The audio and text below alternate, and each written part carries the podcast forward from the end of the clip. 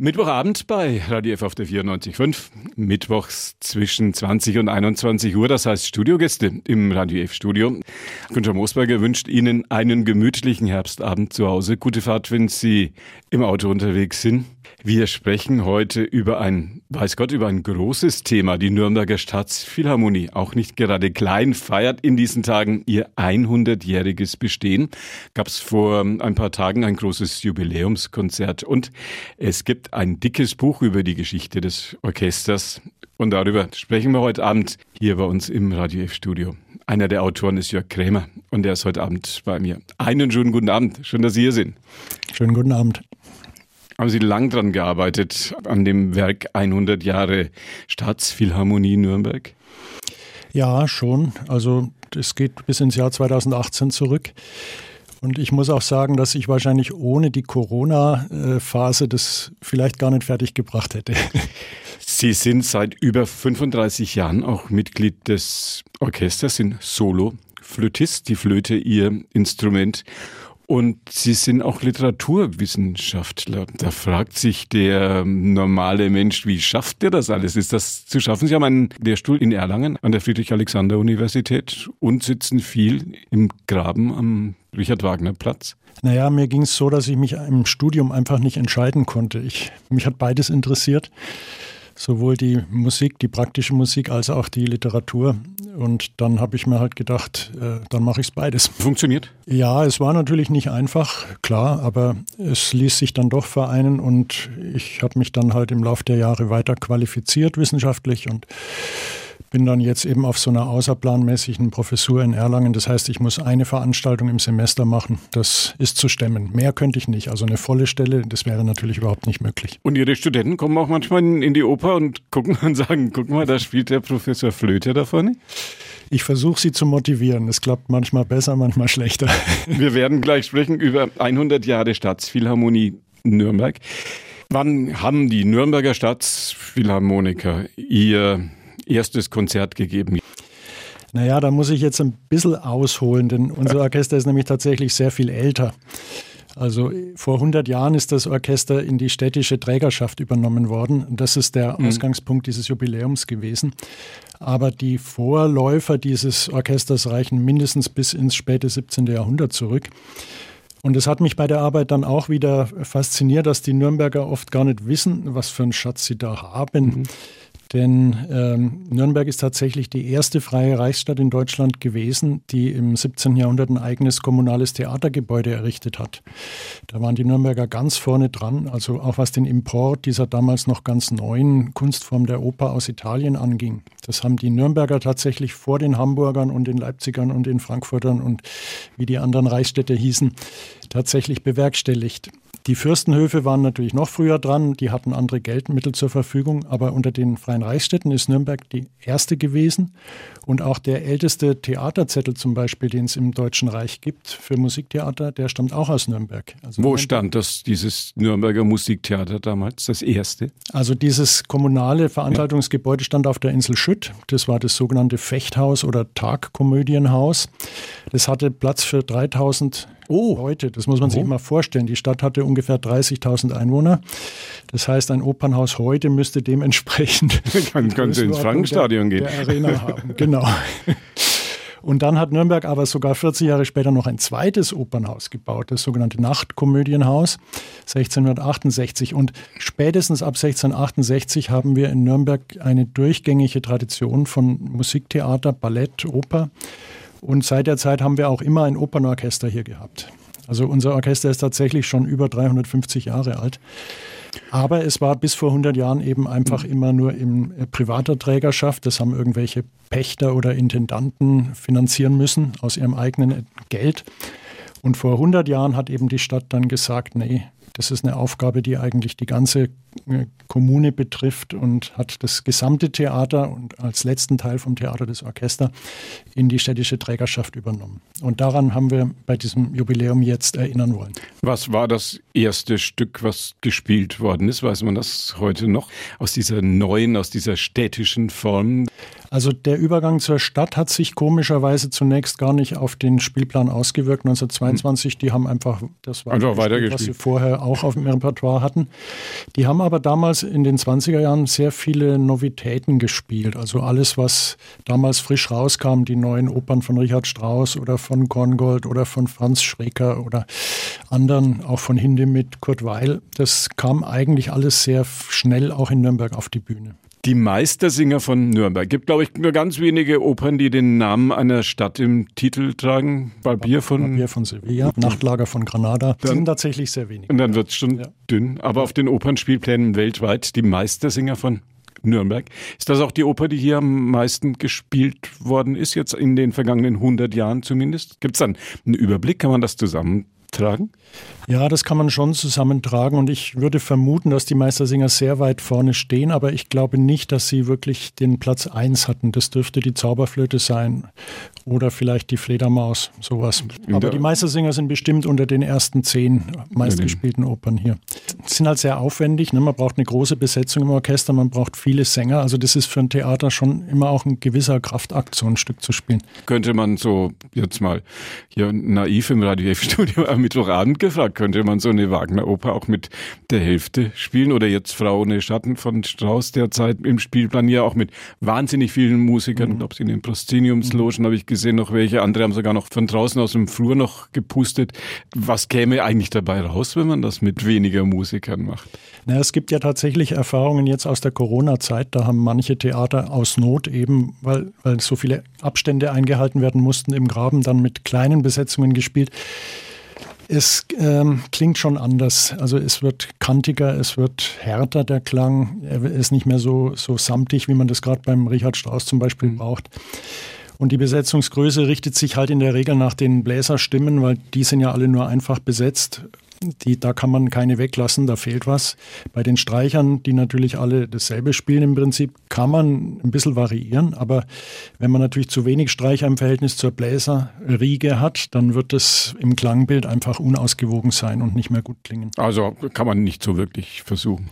Man kann so ein bisschen modifizieren, aber einen großen Spielraum hat man eigentlich nicht, wenn man seriös bleiben will. 100 Jahre Staatsphilharmonie, das heißt auch die 30er Jahre, das heißt auch Faschismus, später Weltkrieg hat die Entwicklung massiv beeinflusst. Ja klar, freilich. Wir haben ja im Dritten Reich die Gleichschaltung durch die Reichsmusikkammer, die zum Beispiel auch dazu geführt hat, dass jüdische Musiker gehen mussten und zum Teil auch sogenannte arische Männer, die halt mit jüdischen Frauen verheiratet waren. Die wurden, da gab es zwei Fälle 1935, äh, die wurden entlassen, weil sie sich nicht von ihren Frauen scheiden lassen wollten.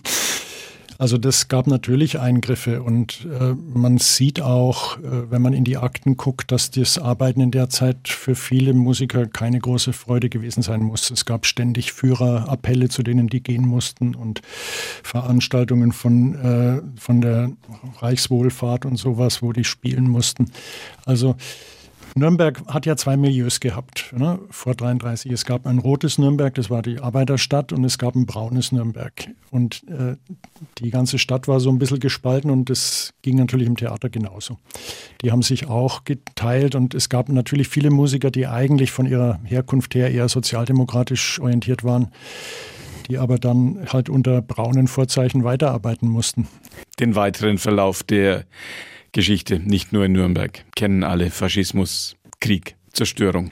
In diesen 100 Jahren, auf die die Nürnberger Staatsphilharmonie zurückblicken kann, gab es auch immer wieder große Dirigenten. Christian Thielemann ist ein Mann, der in Nürnberg als junger Dirigent groß geworden ist. Wie haben Sie ihn erlebt? Naja, vor ihm war Hans Gierster da, der war 25 Jahre Chef. Und äh, als dann dieser junge Mann kam, das war halt schon eine unglaubliche Aufbruchsstimmung. Weil beim Gierster hat man einfach gewusst, wenn er abgebrochen hat in der Probe, hat man genau gewusst, was er jetzt sagen wird. Weil wenn man 25 Jahre lang vor demselben Orchester steht, dann, dann weiß einfach jeder, worauf er achtet und, und so weiter. Und dann kam dieser junge Mann und hat vieles ganz anders gemacht und war ja auch ein, für uns sofort klar, dass das ein Riesentalent ist, der Mann. Ne? Und er hat ja dann auch eine sehr große Karriere gemacht im Anschluss dran. Also da, das war eine Aufbruchsphase in gewisser Weise damals. Das war schön. Ist das, was Johanna Malwitz in den vergangenen Jahren hier dem Nürnberger Publikum und vielleicht auch den Nürnberger Musikern präsentiert hat, ist das vergleichbar? Wird sie, vielleicht ein bisschen eine schwierige Frage, aber ist sie die Frau auch für die großen Weltkarrieren, so wie sie Christian Thielemann ja hier auch bei der Nürnberger Staatsphilharmonie gestartet hat? Ich denke schon. Also das Potenzial hat sie auf jeden Fall. Sie hatte halt ein bisschen das Pech, dass äh, gleich nach ihrem Amtsantritt dann diese Corona-Geschichte kam und wir eigentlich zwei Jahre lang nicht richtig arbeiten konnten. Und das ist natürlich im Nachhinein schade, weil wenn jemand bloß fünf Jahre da ist und zwei Jahre fallen davon weg ja. aus äußerlichen Anlässen, dann ist es halt einfach doch wenig Zeit. Also wir hätten gerne mit ihr noch ein bisschen weitergearbeitet. Welche Rolle spielt der Dirigent. Wie würden Sie, wie würde die Nürnberger Staatsphilharmonie spielen, wenn da vorne keiner dirigiert? Wenn Sie nur auf, auf die Noten alle gucken, Profis wie Sie sind? Das ist jetzt natürlich eine gefährliche Frage. Also wir würden sicherlich auch ein gutes Konzert zustande bringen, aber ein guter Dirigent, der kann halt doch am Abend noch Sachen rausholen, die sonst vielleicht äh, versteckt bleiben. Sagen wir es mal so. Was würde dabei rauskommen, wenn ich das dirigiere? Das Quatsch, kommt ne? drauf an, wie Sie dirigieren. ja, also weiß ich talentfrei im schwarzen Frack. Welche Rolle spielt das Orchester in diesem Theaterbetrieb jetzt hier am Nürnberger Staatstheater an, an der Oper? Männer und Frauen, die Abend für Abend, man sagt glaube ich immer noch ihren Dienst tun, die im Orchestergraben spielen und mit großer Professionalität ihr Werk abliefern. Das sind oft die, die ein bisschen im Schatten stehen. Kann man das so sagen? Naja, wir sind Teil eines größeren Zusammenhangs, das ist ganz klar, und mit der Rolle sind wir auch im Großen und Ganzen zufrieden. Was allerdings vielleicht doch interessant ist und was viele Leute sich nicht klar machen, ist, dass die Musiker ja in der Regel lebenslang am Theater arbeiten. Also man hat eine kurze Phase am Anfang des Berufslebens, da kann man noch wechseln, aber wenn man mal älter als 35 ist, kann man in der Regel nicht mehr wechseln. Dann bleibt man bis ans Ende seiner Tage da. Und dadurch sind die Orchestermusiker eigentlich sozusagen der Kontinuitätsfaktor und die Chorsänger auch noch. Die anderen, die Solisten, die Dirigenten, die Kapellmeister, die Balletttänzer, die wechseln. Die bleiben nie jahrzehntelang am selben Theater. Das geht gar nicht. Auch die Intendanten wechseln ja in der Regel relativ oft sodass der eigentliche Kontinuitätsfaktor tatsächlich von so einem Stadttheater, sage ich mal, auch wenn wir jetzt ein Staatstheater sind, ähm, sind eigentlich die Musiker. Ja, das sind die, die jahrzehntelang praktisch die äh, Geschicke eines solchen Theaters begleiten und auch ein bisschen mitgestalten. Und das wird, glaube ich, oft ein bisschen übersehen, weil wir halt eben nicht im Rampenlicht stehen, sondern weil wir immer in dem dunklen Graben da unten sitzen. Haben Sie eine Mitsprachemöglichkeit, wenn es darum geht, was wird gespielt und was kommt in den Spielplan? Also Spielplan ist Sache des Intendanten. Also definitiv. Da definitiv nichts äh, zu melden. Wir können aber natürlich immer in irgendeiner Form Vorschläge machen. Ja. Das geht immer. Ist das ein Traumberuf, Orchestermusiker? Viele, die ein Instrument spielen und das Lernen, ein Instrument zu spielen, sagen sich, ach, wäre das schön, wenn ich das zum Beruf machen könnte. Wie ist das, wenn man das ein langes Berufsleben, Sie machen es ja jetzt doch schon drei, vier Jahrzehnte lang, ähm, wenn man das so lange gemacht hat? Es ist ein toller Beruf schon. Ich meine, ich hatte ja nun wirklich die Alternative und ich habe mich auch bewusst entschieden, in dem Beruf zu bleiben. Es ist ein toller Beruf, aber er hat natürlich wie alle Berufe auch seine zwei Seiten. Ne? Es gibt natürlich die Tatsache, dass wir an jedem Feiertag spielen, an jedem Wochenende spielen. Äh, immer dann, wenn andere Leute frei haben, arbeiten wir, sodass man im sozialen Umfeld natürlich schon beeinträchtigt ist. Musiker neigen dadurch auch ein bisschen dazu, immer in derselben Blase zu sein, weil sie einfach nie nie Zeit haben, mal auf ein Fest zu gehen, äh, was irgendjemand an einem Samstag oder Sonntag gibt. Wissen Sie, wie es an so einem Freitagabend, Samstagabend, Sonntagabend in der Großstadt draußen zugeht, wenn Sie da Abend für Abend im Graben sitzen und musizieren? Naja, wenn man hingeht schon. und wenn man wegfährt, dann kriegt man schon mit, ob der Club gerade wieder verloren hat oder nicht. Wie, wie sieht der Arbeitsalltag eines Orchestermusikers grob skizziert aus? Also wir haben in der Regel vormittags Proben für neue Stücke. und am Abend spielen wir jeden Abend was anderes, also ein Repertoirebetrieb mit wechselnden Aufführungen, sodass es mal vorkommen kann, dass man zwei, drei Wochen lang ein Stück gar nicht gespielt hat, und dann spielt man es wieder. Das heißt, man muss auch sehr viel individuell machen. Wir müssen natürlich unsere einzelnen Stimmen vorbereiten, vor den Proben, aber eben auch vor den Aufführungen nochmal. Und auch wenn wir frei haben, haben wir nicht richtig frei, sondern wir haben so einen Bereitschaftsdienst, weil es ja immer sein kann, dass sich mal ein Kollege kurzfristig verletzt oder ja. krank wird. Und man muss auch, wenn man frei hat, sich halt fit halten, weil man kann nicht einfach sagen, jetzt mache ich eine Woche frei, sondern man muss auch dann weiter üben, weil in der Woche drauf ist man ja dann wieder dran. Das darf ja auf keinen Fall passieren, dass man da im Graben sitzt und so gerade ungefähr versucht, das vom Notenblatt zu spielen. Nee, das darf nicht passieren. So einer wie ich, der sich nicht wirklich gut auskennt, hört das vermutlich nicht, aber wer hört das sofort, wenn sie nicht fit sind? Naja, die schärfsten Kritiker sind wir untereinander, das ja. ist ganz klar. Also keiner von uns will sich vor den Kollegen die Blöße geben, ja. dass die dann sagen, aha, der hat jetzt mal zwei Tage nichts gemacht. Aber ich glaube auch, dass jemand auf den billigen Plätzen das hört, weil das ist eine andere Energie. Sie ja. merken sofort, ob ein Orchester wirklich äh, gut drauf ist und jetzt spielen will oder ob die alle unsicher da unten irgendwie sich durchstochern. So ein Orchester, habe ich gelesen, ist ein bisschen wie eine Fußballmannschaft, wie ein Team, dass man das gute Produkt nur aus der Gruppe bekommen kann. Würden Sie dem zustimmen? Also ein Team ist es sicherlich. Ja. Es ist wie bei einer Kette quasi. Ne? Jede Kette, wissen wir ja, ist so stark mhm. wie ihr schwächstes Glied. Insofern muss dieses Team versuchen, dass es möglichst auf allen Positionen gleich stark besetzt ist. Und das ist natürlich schon schwierig. Das ist auch ein bisschen Zufälligkeiten unterworfen. Also manchmal gibt es bei bestimmten Instrumenten keinen guten Nachwuchs und manchmal gibt es einen wahnsinnig tollen Nachwuchs. Da würde man am liebsten alle einstellen, aber man hat bloß vielleicht eine Stelle mhm. zu vergeben. Also das ist tatsächlich schwierig und das ist ist auch für jedes Orchester immer ein schwieriger Prozess, dieses Team zu bilden. In der Industrie oder auch in der Politik werden Frauenquoten diskutiert. In den Orchestern hat man den Eindruck, werden es allein aufgrund des Talents und aufgrund der Fähigkeiten ganz ohne Quoten immer mehr Frauen, die da sitzen. Naja, historisch gesehen hatten es die Frauen schwer, denn bis in die 50er Jahre hat man eigentlich, war das ein reiner Männerberuf, hat man eigentlich keine Frauen eingestellt. Und noch in den 80er Jahren haben die Wiener Philharmoniker bei Fotos zum Beispiel die Harfenistin rausgeschnitten, weil sie nicht wollten, dass man sieht, dass da eine Frau ist.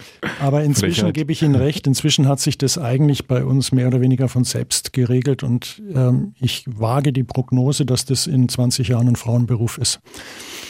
Dass wir weibliche Orchester haben.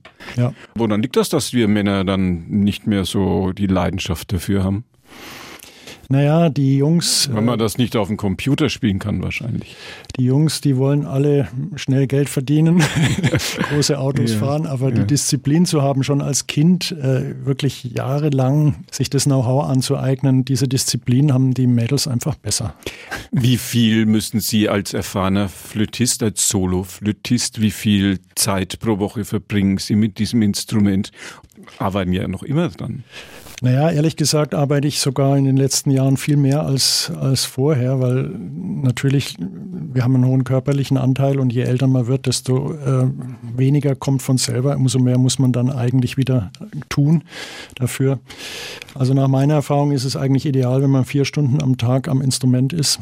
Es gibt natürlich Tage, wo ich früh Probe und abends Aufführung habe, dann bin ich auch mal sechs oder sieben Stunden am Instrument. Es gibt auch Tage, wo es dann mal weniger ist, aber der ideale Zeitraum wäre eigentlich so vier Stunden wirkliche Arbeit. Kann man zwischen den Vormittagsproben und abends 20 Uhr dann der Aufführung, kann man da mal nach Hause gehen?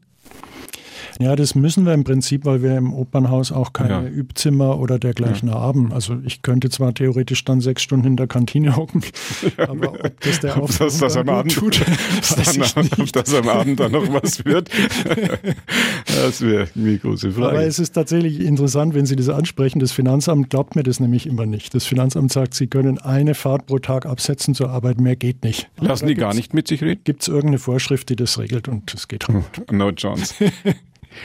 Haben Sie mal Bayreuth versucht? Das muss man ja alle Musiker immer fragen. Hier bei uns vor der Haustür Musiker, Musikerinnen aus der ganzen Welt, die kommen und sagen, diese vier Wochen im August in Bayreuth, da ist ja noch so ein Deckel drauf und kann man in der Turnhose spielen oder muss man und machen ja viele auch. Haben Sie das mal überlegt? Haben Sie es mal versucht? Haben Sie es mal gemacht?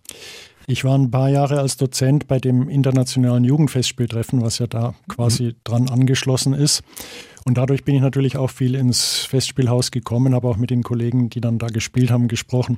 Also es ist tatsächlich nicht unbedingt vergnügungssteuerpflichtig. Es ist unheimlich heiß da unten, es ist eng und auch laut durch diesen Deckel. Das ist schon anstrengend. Und wenn man das ganze Jahr sowieso Oper spielt, dann hat man eigentlich nur diese paar Wochen Theaterferien im Sommer frei. Und wenn man dann Familie hat, ist es eigentlich mir nie erstrebenswert erschienen, dann jetzt die Ferien auch noch wieder im Graben zu sitzen und die Familie weiß nicht, was sie tun soll. Also insofern diese Dozententätigkeit, das waren zwei Wochen jeweils, das fand ich interessant mit den jungen Musikern aus aller Welt. Aber das hat dann auch gereicht. 100 Jahre Kulturgeschichte eines Orchesters Staatsphilharmonie. Nürnberg, einer der Autoren, Jörg Krämer, Georg Holzer und Martin Rempe haben da noch kräftig mitgeschrieben und mitgearbeitet. Wenn Sie privat Musik hören, so wie unser einer oder wie manch einer unserer Hörer, können Sie sich einfach ins Auto setzen und Musik anmachen und da läuft was? Also ehrlich gesagt ist oft mein Bedarf gedeckt. Wenn ich früh geprobt habe und abends eine Aufführung hatte, dann will ich nicht unbedingt noch zusätzlich Musik hören. Aber ich höre mir schon oft sehr gezielt dann Sachen an, weil mich interessiert, wie andere bestimmte Stücke mhm. spielen oder was es zum Beispiel an neuem Repertoire gibt, was ich selber noch gar nicht kenne. Heißt ja immer, Liebe und Musik sind zwei Dinge, die die Menschen glücklich machen können. Liebe bleibt jetzt das Geheimnis, das klären wir im Radiostudio natürlich an der Stelle nicht. Aber macht Sie Musik noch glücklich? Ja, schon, natürlich. Ja. Also je mehr man eigentlich versteht von der Musik, desto spannender wird's. Also je mehr Eindrücke man hat, je mehr Vergleich man hat. Und also das ist einfach so ein, ein uferloses Gebiet. Da entdeckt man auch nach 40 Jahren Berufstätigkeit immer noch Sachen. Letzten Samstag war ich in Erlangen bei einer Aufführung von einem Oratorium von César Frank, was ich nicht kannte. Und das hat mich total umgehauen, weil das ein so ein tolles Stück war. Und ich habe mir gedacht, wieso kenne ich das nach über 40 Jahren wissenschaftlicher und künstlerischer Tätigkeit? Wieso habe ich dieses Stück nicht gekannt? Sagt mein heutiger Gast, sagt Jörg Krämer. Wir haben gesprochen über Staatsphilharmonie Nürnberg, 100 Jahre Kulturgeschichte eines Orchesters, das unser Thema und wir haben ein bisschen hinter die Kulissen geblickt. Schön, dass Sie hier waren. Vielen Dank für die Möglichkeit. Wo sitzen Sie, wenn man das Soloflötist ist? Ist man vom Publikum aus gesehen? Der, wo sitzt man da? Also meistens sitze ich links, im linken ja, links. vorderen Drittel. Aber jetzt bei Frauen in Schatten sitze ich tatsächlich genau in der Mitte. ich habe das Publikum genauestens im Blick. Schön, dass Sie hier waren. Vielen Dank. Und das war die heutige Ausgabe von Vorort Spezial, unsere Interviewsendung. Günther Moosberger war Ihr Gastgeber. Wenn Sie erst später dazugekommen sind oder das Gespräch mit Jörg Krämer nochmal in Ruhe nachhören möchten, ab 21 Uhr als Podcast auf unserer Plattform podio.de. Wort Spezial können Sie das nachhören und da gibt es dann lang und länger. Ihnen danke fürs Zuhören und noch einen schönen Abend auf der 94.5. Die heutige Episode wurde präsentiert von Obst Kraus. Ihr wünscht euch leckeres, frisches Obst an eurem Arbeitsplatz? Obst Kraus liefert in Nürnberg, Fürth und Erlangen. Obst-Kraus.de